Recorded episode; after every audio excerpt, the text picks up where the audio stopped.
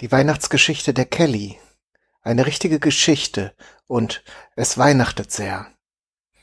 Kelly, im Nadelöhr zwischen ihrem Schreibtisch und ihrem Tisch, saß aufgehockert am offenen Fenster. Weihnachten. Was für ein Wort. Es hält immer, was es verspricht. Leider nur kann dies alles sein. Es kann modrig sein und toll, aber es kann mies sein und aus jüngerer Zeit stammend. Kelly wusste, es ist immer etwas Starkes, was das Fest ausmacht, und wartete aufs kommende Christmas, notierte einen Zettel mit Wünschen. Ihr Fenster stand weit offen. Es war September, Zeit der Tage, die tief schön sind. Kelly saß auch so und saß auch so, ganz nah dran an der seichten Luft, kündend von Herbst. Geschenke hatte sie schon, die erkaufst du am besten das ganze Jahr über. Am schönsten wäre es so, dachte Kelly und holte ihr Geschenk für Blanche und Edouard hervor, ihre Freunde. Es waren ein Füller und ein Kugelschreiber, im Set. Jeder sollte einen bekommen, und sie waren in ihrem Aquarium und aus dem Holz so bezirzend, dass Kelly sie nun besah. Sie betastete sie auch, wischte dann ab und ab in den Schrank. Bis Weihnachten. Das dauert noch. Außer in den Geschäften. Da fand sich das Zuckerzeug bereits und die Schiedwetterweine. Alles ganz fein aufgereiht, haltbar bis Ostern. Kelly aß den Kram auch schon. Schmeckte ihr.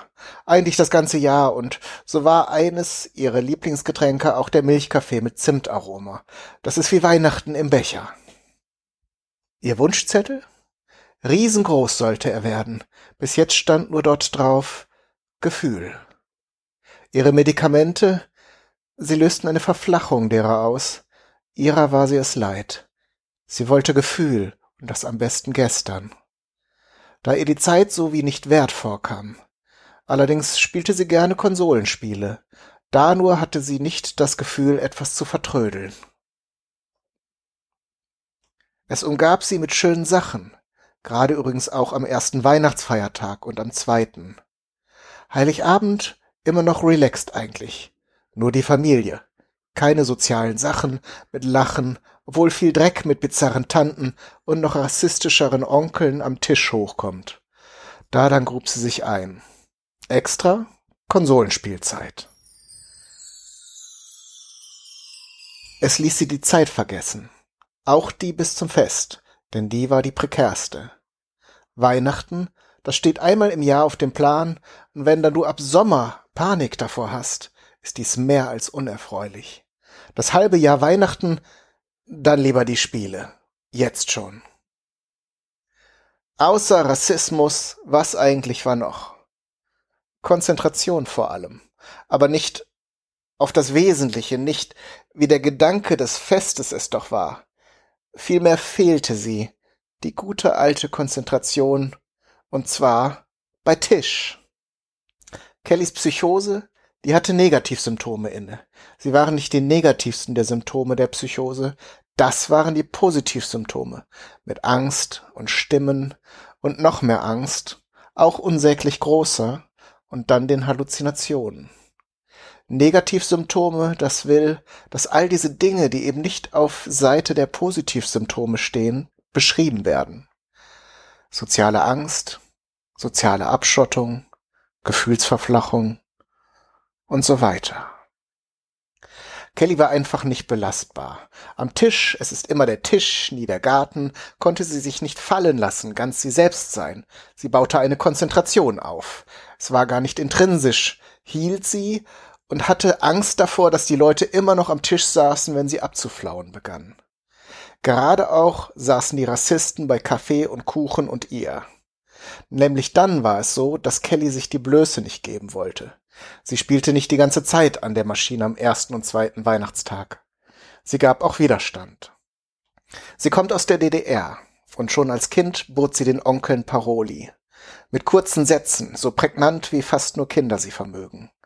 In der DDR war es auch, wo Kelly Bananen einmal auf ihren Wunschzettel schrieb, die gab es damals nicht gerade in Hülle und Fülle. Es gab sie kaum. Kelly wollte welche, so landeten sie auf einem Wunschzettel, der, in den alten Weihnachten Anekdote war. Alt, das war ungefähr zwischen DDR und Psychose. Das schönste Fest war es da. Es wurde gesungen und es gab die Geschenke über und über. Es gab feines Essen und eine große Vorfreude, die gab es auch. Das ist vergangen. Rührseligkeit und Glückseligkeit waren mangelnder Konzentration gewichen. Wundertoll. Kelly ging pinkeln. Jahrelang träumte sie von einem Freund, der sie rausholte. Raus aus dem Tanten-Onkel-Horror. Tatsächlich sollte genau das in diesem Jahr zum ersten Mal passieren. Und zwar auf den Färöerinseln. Mit Kamin. Und sonst ohne alles. Mit Kamin. Und auch nicht ohne Geschenke. Sie würde Frank einen Rollkragenpullover schenken in diesem Jahr. Er war rosa und beige mit noch einem Klecks Weinrot. Sah schön aus würde ihm stehen, nicht kratzend stehen und gerade auch auf den Inseln, wie sie es sich immer dachte, würde es werden, und das in diesem Jahr.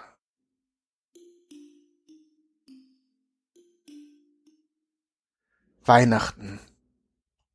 Es wird auch gekocht, dachte Kelly. Aktuell wollte sie nur Spaghetti, aber mein Freund, der will immer nur essen gehen, auch im Nirgendwo zwischen Island, dem UK. Er wird auch eine CD geschenkt bekommen, Pilatos hieß die Band. Die Veröffentlichung der CD wird auch für Kelly wie Weihnachten sein. Sie wusste das auch schon. Sie sehnte es herbei zwischen Schreibtisch und Tisch. Zwischen Schreibtisch und Tisch war schon ein bisschen Weihnachten bei Kelly.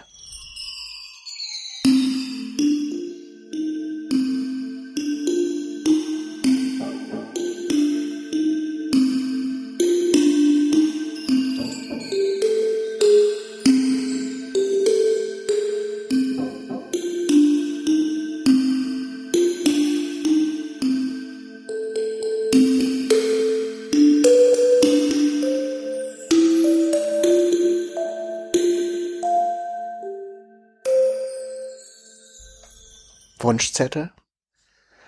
Keine Angst? Färöer?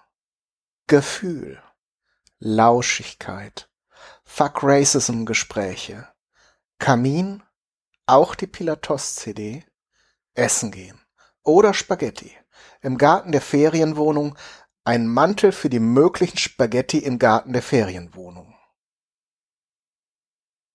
Das war die Weihnachtsgeschichte der Kelly eine richtige Geschichte und es weihnachtet sehr. Text und Musik von Dana Dolata, gesprochen und produziert von Kai Du. Diese Produktion entstand im Rahmen des Geschichtenkapsel-Podcast.